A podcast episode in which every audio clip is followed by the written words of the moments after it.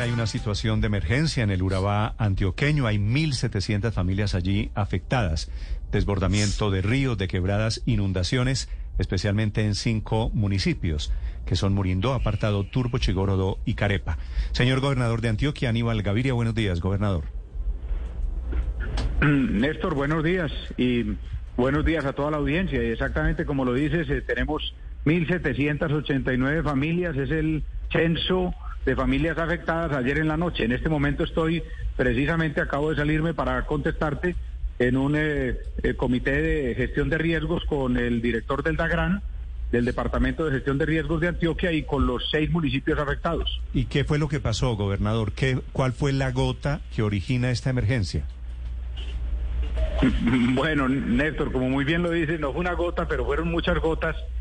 El día mm, sábado en la noche y, eh, y en toda la noche y la madrugada del día domingo, eh, un evento de una lluvia absolutamente torrencial en eh, concentro, digamos, en el municipio de Apartado, pero que mm, afectó toda la zona del eje bananero y aún el municipio de Murindó, más hacia el sur. Y para darte, em, digamos, una muestra, Néstor, y a la audiencia, el, la medición que tenemos de los milímetros de precipitación ese día allí fueron 131 milímetros. Y, por ejemplo, el martes y miércoles que tuvimos un evento en Cocorná, eh, tuvimos 121 milímetros y allí eh, eh, tuvimos también una afectación Cocorná en el oriente antioqueño, de muchos derrumbes, taponamiento de vías. Si lo comparamos, por ejemplo, con los milímetros que cayeron en Medellín, ese mismo día fueron la mitad. O sea que la lluvia fue torrencial en todo el eje bananero y eso produjo esa, digamos, afectación general. Gobernador, ¿cuál es el plan? Porque estamos ante una situación que es absolutamente incontrolable, no se puede determinar con exactitud cuál va a ser el nivel de las lluvias. Y el Urabá es una zona con muchos ríos, con muchos eh, sitios que pueden ser inundables. ¿Hay alguna posibilidad de, en medio de la contingencia que puede llegar adoptar planes que permitan mitigar los daños para la gente en Urabá? No, claro que sí. De, hecho, aquí ya lo estábamos viendo con los alcaldes en la reunión que estamos teniendo y eso ya se ha hecho, pero digamos que el nivel de las lluvias fue tal que eh, sobrepasó, digamos, cualquier histórico. Entonces, ¿cuáles son los dos trabajos fundamentales que hemos hecho? Uno, dragado de ríos y dos, los llamados jarillones, que son las eh, muros, eh, digámoslo así, o las contenciones hechas con eh, maquinaria ah, para evitar las inundaciones en los sitios cercanos a las orillas de los ríos, sobre todo hacia las zonas urbanas y los corregimientos. Y eso es lo que vamos a reforzar.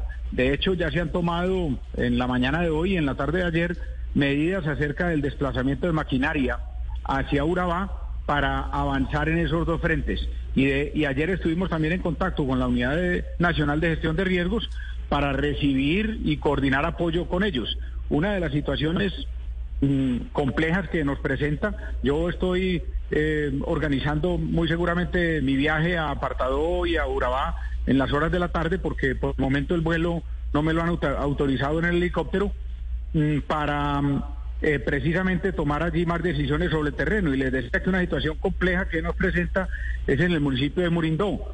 Al parecer, por efecto de deforestación en, en la cabecera del río Murindó, se produjo lo que se llama una palizada, es decir, con la avalancha por las aguas. Eh, se concentraron una cantidad enorme de, palos y tienen eh, en represamiento mm, mm, un, tramo importante del río Murindó. Esa parte ya estamos desplazando maquinaria hacia allá, pero yo quiero de alguna manera mirar por lo menos un sobrevuelo directamente para seguir afinando decisiones. Hablando sobre lo que pasa en el Urabá, ¿tiene usted reporte de la situación en el aeropuerto de Carepa? Teníamos información sobre unos bloqueos que también podrían dificultar aún más la llegada de ayudas o eventualmente la llegada de ustedes, de funcionarios, a la zona. ¿Ya se controló la situación?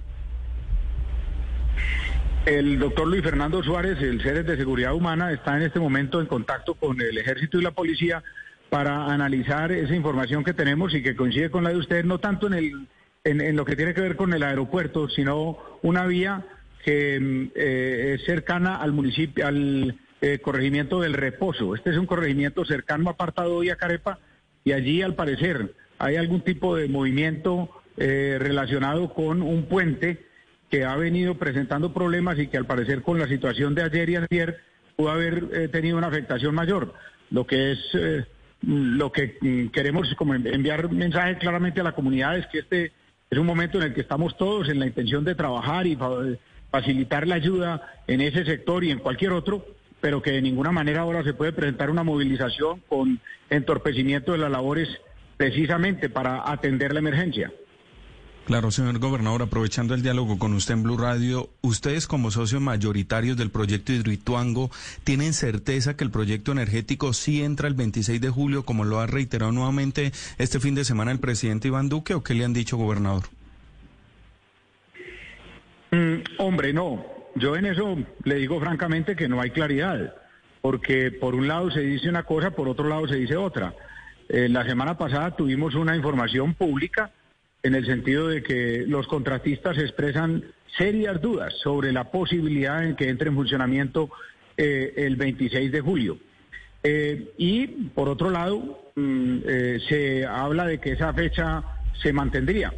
Yo, mm, como gobernador de Antioquia y como socio mayoritario de Irituango, lo que he manifestado y lo vuelvo a hacer con toda claridad es que em, más importante que una fecha es la, los altos estándares eh, que garanticen que no se va a presentar un riesgo en la puesta en funcionamiento de la hidroeléctrica. Me quiero explicar más en detalle para que no haya en eso ninguna... Eh, yo he sido uno de los que he insistido más que no se debe parar las obras, que no se debe eh, mm, poner palos en la rueda frente al contratista actual. ¿Por qué? Porque la mejor manera de disminuir el riesgo es que entre a funcionar Hidroituango. Pero eso también se tiene que hacer cumpliendo las todas las previsiones, cumpliendo además las recomendaciones del informe de Poili para que no sea que se genere o se pueda mm, tener siquiera un mínimo riesgo por haber eh, eh, entrado en, en, operación antes de lo, digamos, de lo recomendable en ese sentido. Mm.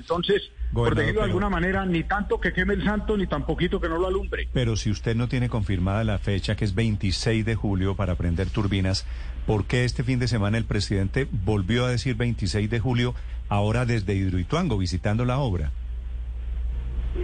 Pues no, me imagino claramente porque el presidente fue allí y le mencionaron desde EPM esa fecha eh, y, y eso coincide con lo que EPM ha dicho públicamente. Yo lo que quiero, Néstor, reiterar es que a esa información que da EPM y en la que entiendo y con razón se basa el presidente, hay a su vez una información del contratista que dice que eso eh, no sería posible. Entonces, eh, yo no quiero entrar, digamos, en, en, una eh, confrontación ni con EPM, ni con el alcalde, ni con el presidente, ni mucho menos, pero lo que digo es sea cual sea la fecha, 26 de julio o 5 de agosto o 15 de septiembre, la que sea la fecha, para mí personalmente lo más importante, institucionalmente lo más importante como eh, dueño mayoritario del proyecto es que en la fecha mm, sea en la que las obras y la, los estándares de la ingeniería le den una seguridad absoluta al funcionamiento de la eh, hidroeléctrica y a todas las comunidades alrededor de la hidroeléctrica. Pero ese, si usted, ese es el parámetro fundamental. Si usted, gobernador, si usted como socio mayoritario no tiene confirmada la fecha, querría decir que desde EPM indujeron al error al presidente. No, no, es que eh, yo en eso quiero decirle, Néstor, que nosotros desde la Sociedad de Hidroituango le hemos solicitado en muchas ocasiones información eh, a Hidroituango a EPM y no nos han dado parte de la información, pero no toda. Entonces muchas veces nosotros eh, tenemos que hacer nuestros pronunciamientos sobre la información que se hace pública y esa es la que yo tengo y no sobre información oficial que nos hayan contestado. Sí, gobernador, ¿usted eh, le, le entiendo que ve algún riesgo todavía de colapso de Hidroituango? ¿E, e, ¿Ese fantasma todavía está latente? No, no, no, no. Yo no es que vea un riesgo. Yo lo que, creo es que con la situación que se produjo, es obvio que tenemos que aumentar y que tenemos que asegurar aún más eh, el funcionamiento futuro. Entonces, lo que sí no tendría ninguna presentación, ¿no es cierto?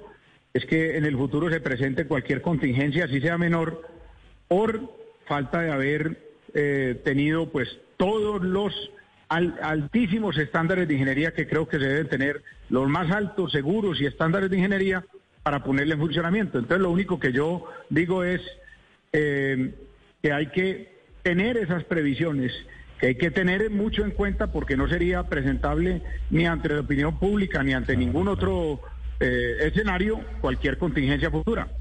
Gobernador Gaviria, muchas gracias por estos minutos. A Néstor y a todo el equipo un abrazo. Muchas gracias a ustedes. Vale, gracias señor. Hablando de Hidroituango y hablando de los efectos del invierno en diferentes partes del país. Estás escuchando Blue